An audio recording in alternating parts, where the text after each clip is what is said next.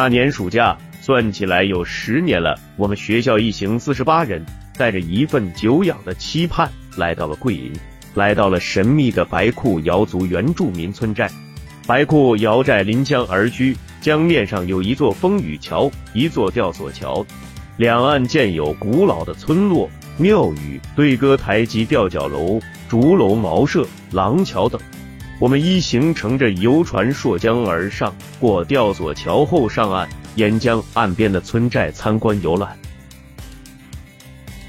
沿途我们领略了白库瑶族特有的风情，极具特色的民间手工艺品，还有美味的瑶家宴。白库瑶村寨的民俗风情、农耕文化及传统手工艺品，真让人思接千载，感叹万千。火热的民族舞蹈，奇特的民族美食。纵使你来自繁华的大都市，来自热辣的东北大秧歌那旮旯，还是来自风情万种的西北少数民族，来到了白库瑶寨，你总会忘却自己，与寨子里的阿哥阿妹一起狂欢。演艺厅的铜鼓响起来了，白库瑶姑娘，小伙们用他们的民族歌舞迎接我们这些远道而来的客人。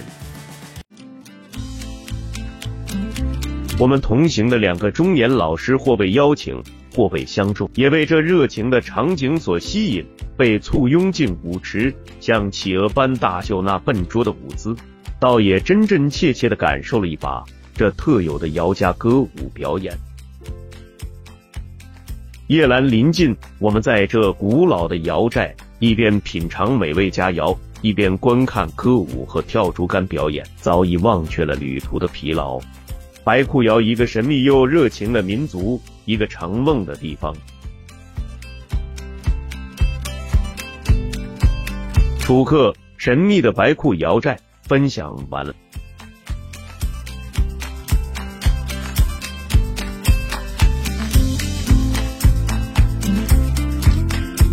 读美文，品人生，看世界，打开心灵的锁。